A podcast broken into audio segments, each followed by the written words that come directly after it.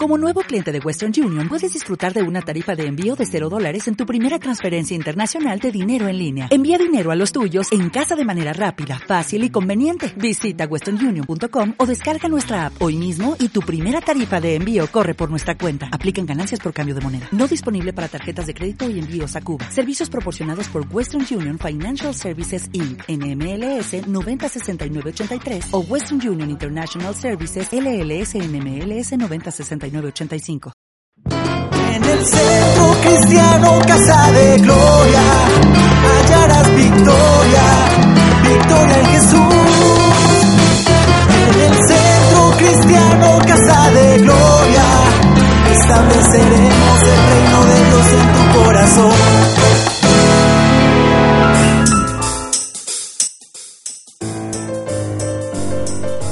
Te habla el pastor Daniel Tordesillas en este 2012 será el mejor año de tu vida, el año de la gloria de Dios. Te invito para que escuches esta poderosa palabra. Dios te bendiga.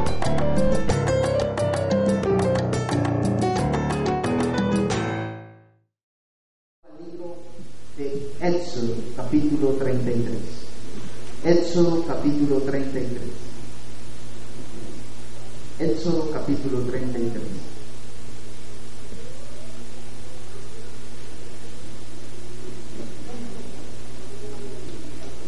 Éxodo capítulo 33. Voy a leerle unos versículos para introducir este mensaje y que usted entienda lo que el Señor tiene para su vida hoy. Dice el versículo 1 de, Éxodo 33.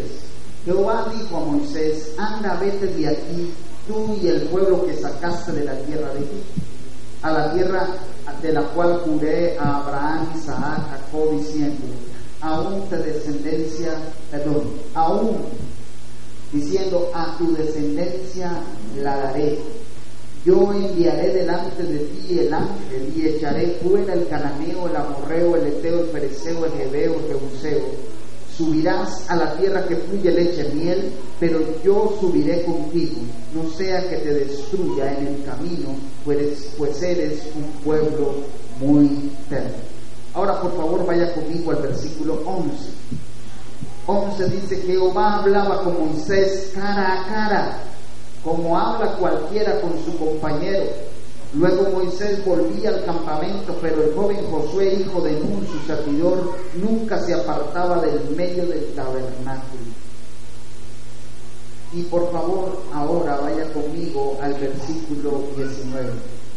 Jehová le respondió, yo haré pasar toda mi bondad delante de tu rostro y pronunciaré el nombre de Jehová delante de ti, pues yo tengo misericordia del que quiero tener misericordia y soy clemente con el que quiero ser clemente. Pero no podrás ver mi rostro, añadió, porque ningún hombre podrá verme y seguir viviendo. Luego dijo Jehová, aquí hay un lugar junto a mí, tú estarás sobre la peña y cuando pase mi gloria, yo te pondré en la hendidura de la peña y te cubriré con mi mano hasta que yo haya pasado. Después apartaré mi mano y verás mis espaldas, pero no verá mi rostro. ¿Cuántos dicen amén? Eterno Padre, te damos gracias. Espíritu de Dios, pedimos ahora, Señor, que tú tomes las mentes, los corazones y esa palabra que va a ser predicada en esa noche sea una palabra que nos lleve a un nivel diferente en nuestra vida. Te lo pedimos en el nombre de Jesús. Amén y amén. Para empezar este mensaje tenemos que entender el contexto de lo que está pasando en este capítulo 33. Y el contexto nos habla de un pueblo que estaba esclavizado, un pueblo llamado Israel que estaba esclavizado que había entrado en ese proceso de esclavitud, pero que el Señor un día toma una decisión, levantar a un hombre como Moisés y decirle, ve y liberta a mi pueblo. Yo quiero que lo saques de esa esclavitud. Va Moisés, hace la tarea que Dios le indica y Moisés saca al pueblo. Dios muestra la gloria en una manera impresionante, algo que yo llamo la primera gloria. Diga conmigo la primera gloria fue la primera gloria que el Señor mostró a través de su poder y su gloria al pueblo de Israel. Y esa gloria fue liberándole cuando atravesaron el mar en una manera portentosa, grandiosa, viendo cómo todo ese gran ejército que venía detrás de ellos fue destruido. Fue tanto el gozo y la alegría que dice que Israel cantaba, gozaba, se alegraba porque había libertad en el pueblo. Y ahí empieza una etapa que yo, yo la llamo la etapa de la gracia. Diga conmigo la etapa de la gracia. Esa etapa de la gracia fue el tiempo donde Israel fue cuidado, fue vestido, fue alimentado por Dios. Fue un tiempo donde Dios no dejó que ellos aguantaran hambre. Tenían sed, había agua en la peña. Tenían hambre, había maná del cielo. Tenían, tenían que vestirse, dice, los calzados de los pies no se desgastaban, porque la misericordia y la gracia de Dios estaban sobre ellos. Eso era la gracia de Dios. Pero después de eso, nosotros encontramos a un pueblo que aunque tenía todo eso, no tenía una relación de intimidad con Dios. Y esta relación de intimidad hizo que Israel se equivocara muchas veces. En una ocasión Moisés se va a encontrar con Dios al monte, donde Dios le iba a dar las tablas de la ley, y en la presencia de Dios Moisés se demoró mucho, y dice que el pueblo la decisión que tomó fue construir un becerro de oro y adorarlo y decirle a ese becerro, guíanos hacia donde Moisés no nos pudo guiar. Pero a pesar de todo eso, la palabra de Dios dice que el Señor tuvo misericordia, diga conmigo misericordia. Y esa misericordia hizo que ellos no perdieran el propósito para el cual Dios los había llamado. Eso está ahí en el Salmo, en el, en el capítulo 32. Y es allí, hermano, en esa posición y en ese punto donde nos encontramos. ¿Y por qué le digo eso? Porque cuando yo miro este pasaje tengo que reflexionar en lo que Dios ha hecho durante estos años sobre nuestro ministerio, sobre nuestra iglesia. Son años donde tenemos que reconocer que como Israel, la gracia y la misericordia de Dios han estado sobre nosotros. ¿Cuántos creen eso en el nombre de Dios? ¿Cuántos creen que la gracia y la misericordia de Dios ha estado sobre su casa, sobre su vida? Ahora lo estábamos escuchando en los testimonios cómo la misericordia de Dios aún no permitía que quedáramos avergonzados, cómo la gracia de Dios nos levantaba de la enfermedad, cómo la gracia de Dios permitía que aquellas cosas que se iban a perder fueran recuperadas, solamente por la gracia y la misericordia de Dios. ¿Cuántos dicen amén? Cuando yo voy a la palabra de Dios, encuentro que Israel tuvo que pasar y transicionar por un camino de gracia y de misericordia para poder avanzar al siguiente nivel. Es necesario madurar en la gracia, es necesario madurar en la misericordia. Una iglesia que no madura en la gracia y en la misericordia no puede pasar al siguiente nivel. Y es allí donde Dios nos ha llevado durante estos años años donde Dios ha sostenido este pueblo, años donde su misericordia y su gracia han estado con nosotros de manera permanente en cada paso que hemos dado. Yo encontré la palabra gracia y la palabra gracia se define como favor, generosidad, perdón. Y recalco esa palabra perdón porque a veces tenemos que reconocer que aunque el Señor muchas veces se ha alejado, nunca ha perdido su vista de nosotros como el padre que está sabiendo que su hijo necesita ser corregido, pero que está pendiente a ver qué hace. Así ha sido el Señor con nosotros. Porque hemos, tenemos que reconocer que nos hemos equivocado, que a veces no hemos hecho lo que Dios nos ha mandado hacer, que a veces hemos hecho otras cosas que nos dicen los de afuera, pero no lo que nos dice Dios. Y eso nos ha llevado a caminos tormentosos. Pero algo que reconozco esta mañana es que su perdón y su gracia han estado con nosotros. Su perdón y su gracia han estado con nosotros. Ministerio, Casa de Gloria, Ministerio May, este tiempo ha sido un tiempo de madurez. Dios a ti te ha llevado a un tiempo de maduración, líderes. Nos ha llevado a un tiempo donde Él ha dicho, ahí está para lo que necesita. Ahí está, no los voy a dejar avergonzados. Muchas veces hemos estado atormentados porque no teníamos para pagar el arriendo, pero de manera milagrosa Dios llegaba y daba la bendición. Otras veces Dios daba la estrategia y decía, pídele a los líderes, y damos a los líderes. Gloria a Dios. Y era el tiempo de la gracia. Era el tiempo de la misericordia. Diga conmigo, tiempo de la gracia. Tiempo de la misericordia. ¿Cuántos han transicionado por ese tiempo? ¿Cuántos han caminado por ese tiempo? Hemos caminado por un tiempo donde siempre su misericordia ha estado allí. La misericordia se define mayormente como amor. Y eso es de pronto la definición más grande que podemos dar a esa palabra. El amor de Dios perdonándonos, el amor de Dios cerca de nosotros en cada una de las cosas que teníamos que hacer. Si yo le pregunto a usted esta noche si usted ha vivido eso, usted ya me lo ha respondido. Sí, lo he vivido, pastor. Hemos vivido la misericordia y hemos vivido la gracia. Y algo que yo observo en este pasaje es que para pasar al siguiente nivel era necesario pasar por allí. Yo te estoy diciendo, tal vez no ha sido lo mejor, porque vivir de la gracia no es bueno, vivir del maná no nos gusta. La gente se cansa a veces de vivir del maná. Israel se cansó de comer maná y dijo, ya no queremos más maná, porque no hay otra cosa que comer. Y yo sé que muchos tal vez han podido decir durante este año, Señor, pero ¿por qué todavía esto? ¿Por qué todavía estoy viviendo esto? ¿Por qué todavía estoy pasando esto? Le tengo una buena noticia, hermano. Era el tiempo de transicionar por la gracia y la misericordia para avanzar al siguiente nivel. Lo único que usted estaba haciendo era transicionar. Diga conmigo, estaba transicionando. Estaba pasando esa etapa. ¿Cuántos dicen amén? Era necesario hacerlo. Por eso no se preocupe. Lo que usted vivió durante el 2011 era la preparación para la bendición del 2012. Era la preparación de lo que Dios estaba teniendo y tejiendo para lo que viene ahora, hermano. Por eso le estoy diciendo, prepárate para el mejor año de tu vida. Porque lo que viviste en el 2011 te preparó para la gloria del 2012. Ahí es donde Dios te tiene. Ahí es donde Dios. Y estabas transicionando en ese espacio.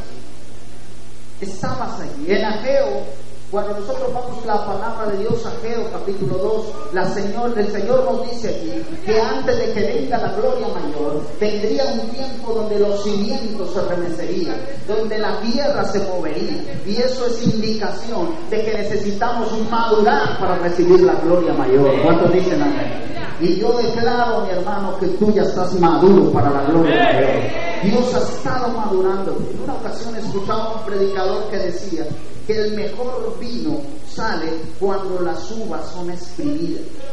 El mejor vino sale cuando las uvas son maltratadas y aún hasta pisoteadas. Usted ha visto a ver en esos viñeros cómo hacen el vino.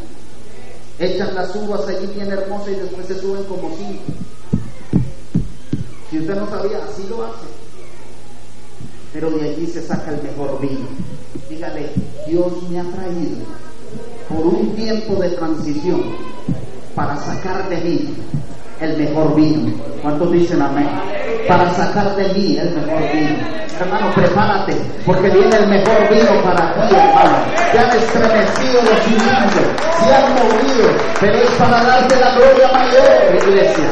Es una gloria mayor lo que viene para esta iglesia. Y eso es lo que tú tienes que entender. Los cimientos se tenían que mover, las cosas se tenían que ajustar, pero estamos listos para recibir la gloria mayor.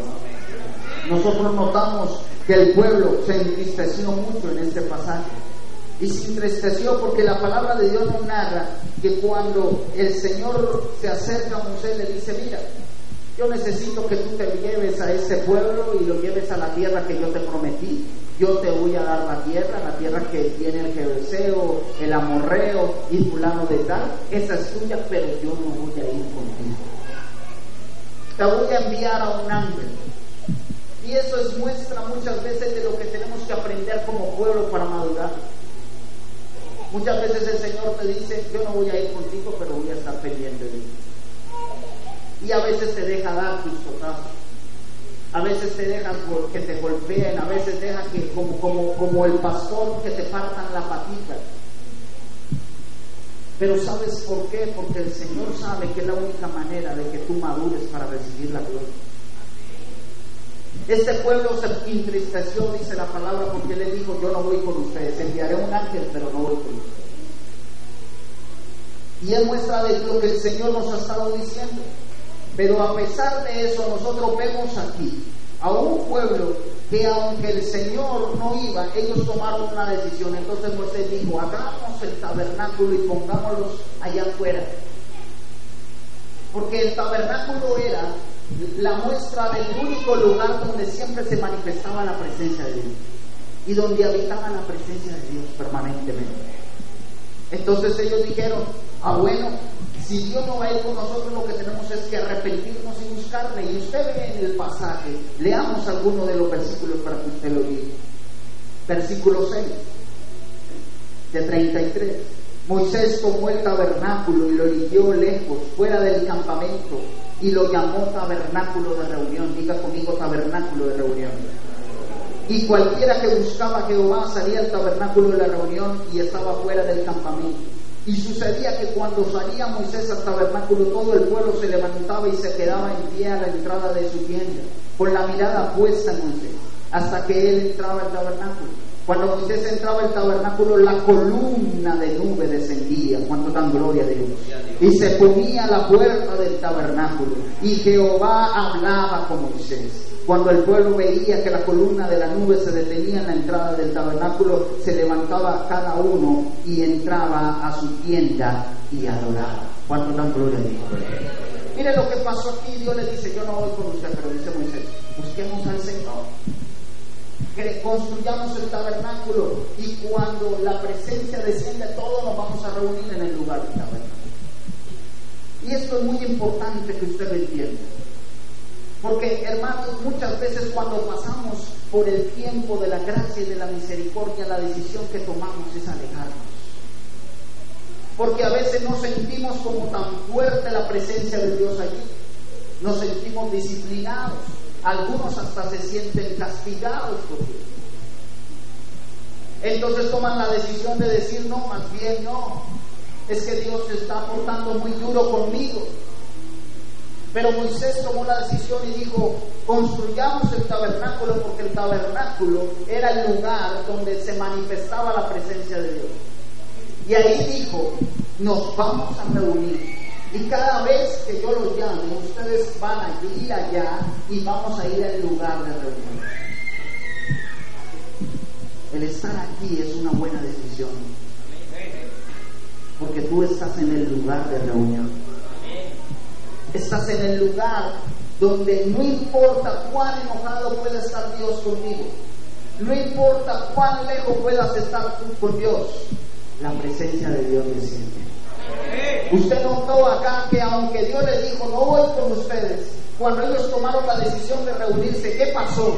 Dice, la nube de Jehová descendió y cubrió el lugar.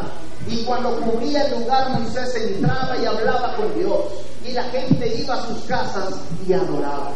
¿Sabes? Cuando algo está pasando, cuando se están revisiendo los, los, cimientos, cuando las cosas no están funcionando, es el momento de ir al tabernáculo de la reunión. Si me estás escuchando, es el momento de ir más fuerte, es el momento de pelear, es el momento de orar más fuerte, es el momento de buscar más el rostro de Dios. Y yo te digo, no importa cuánto esté lejos la presencia de Dios, algo tiene que pasar. Si me estás escuchando, algo tiene que suceder porque algo que mueve el corazón de Dios es un pueblo que le busca, un pueblo que le adora. No importa cuánto puedas estar pasando, cuánto te sientas que esté sucediendo, cuánto estás sintiendo que estás terminando mal este año, por la decisión de estar hoy en el lugar de reunión, algo va a pasar en ti. Algo va a pasar en tu casa, algo va a pasar en tus finanzas, algo va a pasar en tu familia, algo va a pasar en tu vida. Si me estás escuchando, algo va a pasar. Ellos tomaron la decisión y ellos fueron a ese lugar y la nube de Jehová descendió. Ahí descendió la nube de Jehová. En ese lugar descendió. Y fue allí donde Moisés, primero apelando a la gracia y a la misericordia que Dios le había prometido, avanzó al siguiente nivel. Moisés viene y le dice, Señor, Tú no has dicho que yo tengo gracia delante de ti. Tú no me has dicho que yo poseo, Señor, misericordia. ¿Por qué dices que no vas a ir con nosotros? Si tú no vas, nosotros no iremos, le dijo Moisés.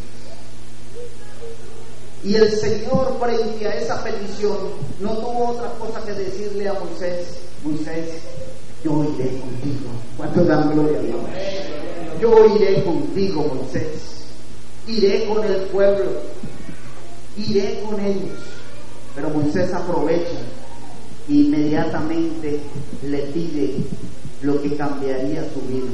Moisés le dice al Señor en el versículo 18, Señor, muéstrame tu gloria. ¿Cuántos quieren ver la gloria de Dios? Él avanza al siguiente nivel. Él no se queda en la misericordia y en la gracia. Señor, hemos pasado por la misericordia, hemos pasado por la gracia, pero yo quiero pasar al siguiente nivel. Si tú vas a ir conmigo en este viaje que vamos a continuar, entonces que continuemos, pero en un nivel mayor. Si me está escuchando, que vayamos con Él, pero en una gloria mayor. ¿Cuántos dicen amén? Y por eso la palabra de Dios le dice, dice que Moisés dijo, Señor, muéstrame tu gloria. Muéstrame tu gloria. Muéstrame tu gloria. Y es aquí donde yo lo quiero invitar para que en el 2012 vivamos en la gloria de Dios. Casa de Gloria Ministerio Medio terminó el tiempo de la misericordia y de la gracia. Y de hoy en adelante empieza el tiempo de la gloria de Dios. Empieza el tiempo de la gloria de Dios para tu vida. Hoy es el tiempo que Dios ha prometido para ti. El tiempo que Él había profetizado sobre esta iglesia. El tiempo que Él había profetizado sobre este ministerio. Hoy se hace vida en nosotros en el nombre de Jesús. Hoy comienza a hacerse realidad esta palabra profética. Porque empieza el tiempo de la gloria de Dios. ¿Cuántos dicen amén? Versículo 17 dice, Jehová dijo a Moisés, también haré esto que has dicho por cuanto has hallado gracia a mis ojos y yo te he conocido por tu nombre. Él entonces le dijo, te ruego me muestres tu gloria. Y él le respondió, yo haré pasar todo mi bien delante de tu rostro y proclamaré el nombre de Jehová delante de ti y tendré misericordia del que tendré misericordia y seré clemente para con el que seré clemente. Dijo, mas no podrás ver mi rostro porque no me verá hombre y vivirá. Y dijo aún, he aquí un lugar junto a mí y tú estarás sobre la peña. Y cuando pase mi gloria, yo te pondré en la hendidura de la peña y te cubriré con mi mano hasta que haya pasado. Después apartaré mi mano y verás mis espaldas para mí, pero no verás mi rostro. Dígale que es al lado, el tiempo de la gloria comenzó, hermano. El tiempo de la gloria comenzó. Él no se quedó en eso sino que transicionó y avanzó al siguiente nivel. ¿Y qué es vivir en el tiempo de la gloria? Este pasaje que acabamos de leer nos muestra tres cosas de lo que es vivir en el tiempo de la gloria. Primero, vivir en el tiempo de la gloria es vivir junto a Él, dice el versículo 21. Dice que el Señor le dijo, tendrás un lugar junto a mí. ¿Cuántos dicen amén? Dígale, voy a tener un lugar junto al Señor, gloria a Dios. Oh, yo no sé si tú te alegras, pero eso a mí me emociona. Porque esta iglesia tiene un lugar junto a Él, hermano. Hay un lugar junto al Señor. Tendrás un lugar junto a Él una amistad constante, un sentarse a la mesa y cenar con Él todos los días, un tiempo de conocer lo oculto, un tiempo de conocer los diseños celestiales que Dios tiene para tu casa, para tu vida, para tu negocio. Viene el tiempo más glorioso de tu vida donde vas a conocer aquellas cosas grandes y ocultas que aún no se te habían sido reveladas. Ahora se te abre el entendimiento, se te abren los ojos espirituales, los oídos espirituales se abren viene la revelación del cielo. ¿Cuántos lo reciben en el nombre de Jesús? Porque ahora viene el tiempo de la gloria, el tiempo de vivir al lado de Él. Vivir al lado de Él. Alégrate porque las celebraciones que vienen de aquí en adelante en esta iglesia van a ser poderosas. Son celebraciones de gloria. Dígale, prepárate para las celebraciones de gloria en ese lugar. Van a ser celebraciones de vivir al lado de Él, de alimentarnos, de recibir palabra directamente de Él celebraciones de gloria que vienen para tu vida. Pero lo segundo que le dijo es, tú estarás sobre la peña. Dígale, tú estarás sobre la peña. Pastores estarán sobre la peña. Líderes estarán sobre la peña. Y esto es muy interesante, porque la peña es símbolo de Jesucristo, que es la roca inmovible. ¿Cuántos dicen La peña es Él, la roca inmovible, lo que sustenta todo el mundo. ¿Y sabe qué significa eso? Gobierno. Dígale que está al lado, eso significa gobierno, hermano. Eso significa que tú vas a gobernar cuando dicen amén. Tú estarás en la peña, tú estarás en la peña y ahí te cimentarás y allí te levantarás y ahí nada te va a mover en el nombre de Jesús. cuando dicen amén? Eso es vivir en la gloria. Viene el tiempo, hermano, viene el tiempo donde se van a abrir las puertas que estaban cerradas, hermano. Viene el tiempo donde Dios te va a mostrar cantidad de cosas que tú no habías visto, hermano. Es el tiempo del sustento, del gobierno firme de Dios. Pero lo tercero que dice la palabra es, yo pondré una hendidura en la peña. Y esto es bien importante, porque la palabra de Dios dice que él no podía ver el rostro de Dios directamente, pero él quería ver la gloria de Dios. Entonces él le dijo, yo voy a ponerte en la peña y en la peña voy a hacer una hendidura. Y por la hendidura tú vas a observar mi gloria. Ah, esto es muy profético, hermano. Esto es poderoso. Porque hermano, solamente a través de la revelación del gobierno que viene para tu vida vas a ver la gloria de Dios. Es a través de esa peña donde Dios está abriendo hoy una hendidura para que tú comiences a observar la gloria. Por eso, hermano, tienes que pararte en la peña. Porque ahí en esa peña dice que vas a poder observar. Y esa hendidura es simbología de eso, de revelación, cuando dicen amén. Y una revelación constante que viene de parte de Dios a través del Rey de Reyes y del Señor de Señores. Entre más pegado es el de Él, más revelación viene de parte de Dios para tu vida. No vayas a perder el tiempo durante este año, hermano, porque el tiempo que viene es tiempo de revelación. ¿Me estás escuchando, hermano? El 2012 para Casa de Gloria es el tiempo de revelación. El Señor me ha dicho que el 2012 es donde el Señor va a poner todas las bases y los cimientos de lo que va a trascender en años, décadas de ministerio de este ministerio. ¿Qué me estás porque es el tiempo de la gloria, es el tiempo donde la hendidura se va a abrir para que tú comiences a ver lo que Dios ha soñado con nosotros. ¿Cuánto le están escuchando? Es lo que Dios va a mostrar. Y tienes que estar dispuesto y atento para eso. Y es aquí entonces donde las palabras que Dios nos dio en Ageo cobran sentido para nosotros. Según el pacto que hice con vosotros cuando saliste de Egipto, así mi espíritu estará en medio de vosotros. No temáis, porque así dice Jehová de los ejércitos, de aquí a poco yo haré temblar los cielos y la tierra, y el mar y la tierra seca, y haré temblar todas las naciones, y vendrá el deseado de todas las naciones y llenaré de gloria esta casa, dicho Jehová de los ejércitos. Mía es la plata, mío es el oro, dice Jehová de los ejércitos. La gloria postrera de esta casa será mayor que la primera, ha dicho Jehová de los ejércitos. El ejército y, de los ejércitos, y daré paz en este lugar, dice Jehová de los ejércitos. Oh iglesia, llegó el tiempo de disfrutar la palabra que Dios había prometido para tu vida. Es el tiempo de la gloria mayor que es al llegó el tiempo de la gloria mayor, llegó el tiempo de la gloria mayor, a disfrutar de la gloria mayor de parte de Dios. Y ese es el tiempo que Dios ha estado preparando. Dígale que está al lado, prepárate porque el 2012 es el año de la gloria de Dios. ¿Cuántos dicen amén? El 2012 es el año de la gloria de Dios. ¿Cuántos dicen amén? Aleluya. Aleluya. Pero mira, lo que viene de aquí en adelante es emocionante. En el capítulo 34, el Señor, después que les habla esto y les dice esto y le muestra la gloria a Moisés, entonces el Señor toma la decisión de renovar el pacto con Israel. Y le dice a Moisés, prepárense y prepárame unas nuevas tablas porque yo voy a hacer nuevo pacto con ellos y vas a subir con esas tablas porque yo voy a volver a dar mis mandamientos. Y dice la palabra de Dios que Él sube y sube y va a ese lugar. Y en ese lugar Dios comienza a renovar el pacto con Moisés. Leamos algunos versículos para que usted lo vea. Jehová le dijo a Moisés, prepara dos tablas de piedra como las primeras y escribirá sobre estas tablas las palabras que están en las tablas primeras que quebras. Prepárate pues mañana y sube mañana al monte Sinaí y preséntate ante mí sobre la cumbre del monte. Pero quiero ahora que usted mire lo que dice el versículo el versículo 10 del capítulo 34. Jehová le dijo, mira, voy a hacer un pacto delante de todo tu pueblo.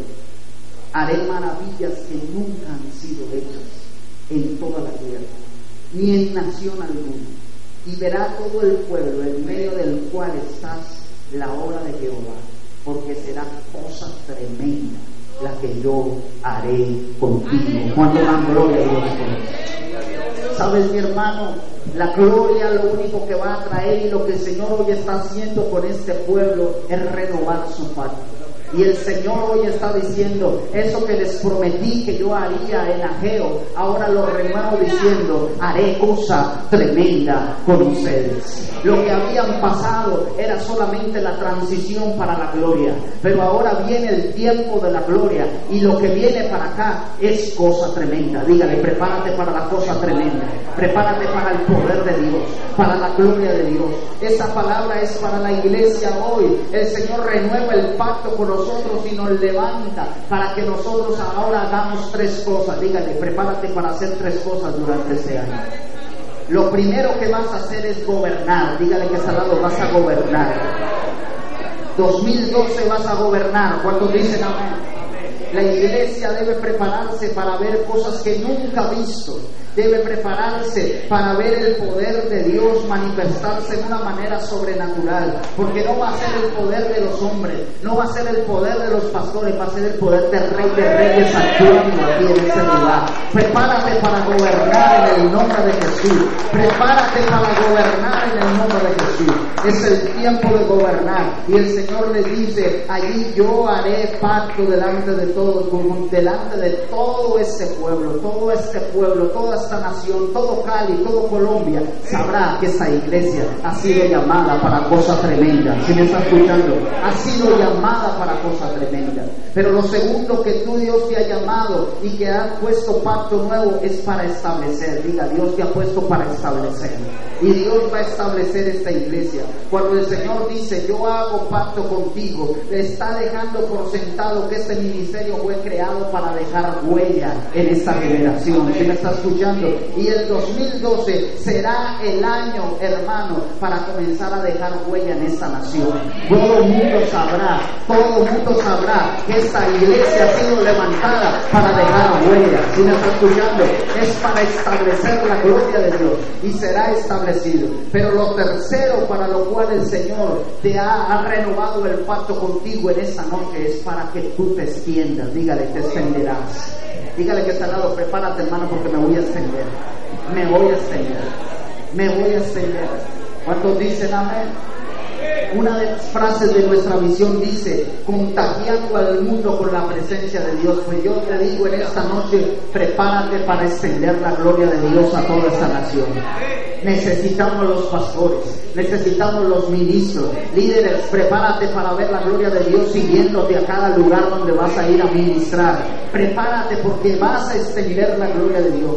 Muchas puertas se van a abrir, nuevos ministerios darán inicio, nuevos proyectos vamos a comenzarlos en ese lugar y el mundo sabrá, hermano, que el reino de Dios está establecido en esa tierra, porque eso es lo que Dios ha prometido y eso es lo que Dios ha dicho. Esta es la palabra de Dios para tu vida en esta noche.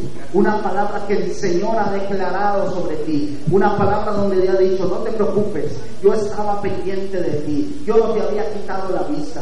Supe todas las cosas que tuviste que pasar, todos los, los quebrantos que viviste, todas las cosas que te hicieron llorar. Pero era solamente el paso de la transición. Era necesario para que ahora comiences a vivir lo que viene. Ahora prepárate, sacúdate, levanta tu rostro y créele al Señor porque viene el tiempo de la gloria de Dios, iglesia.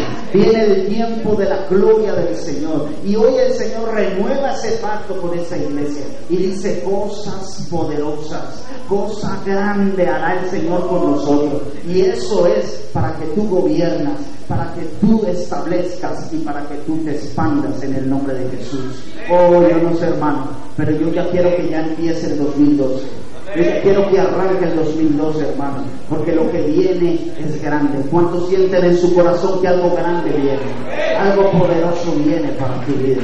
Por eso, para este ministerio, el 2012 es el año de la gloria de Dios, gobernando, estableciendo y expandiendo el reino de Dios. ¿Cuántos dicen amén por eso?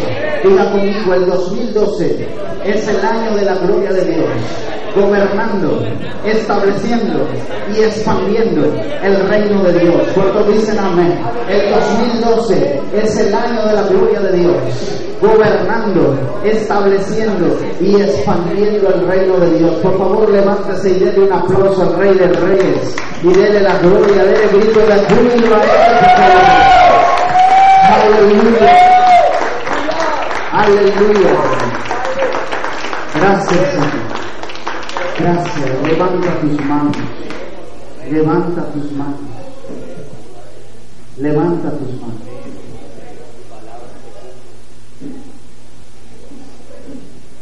Gracias, Señor. Levanta tus manos y dale la gloria. Dale la gloria. Oh, gracias, mi rey. Gracias. Iglesia, hoy estamos dando inicio al mejor año el mejor año que ha vivido esta iglesia. Es el mejor año. Es el año donde durante todo este tiempo vamos a cantar un himno de gloria. Porque es el que Dios ha permitido que ahora vivamos. Ese Dios que construye nuestra historia, mi hermano, te dará la victoria. Porque Él ha dicho será cosa.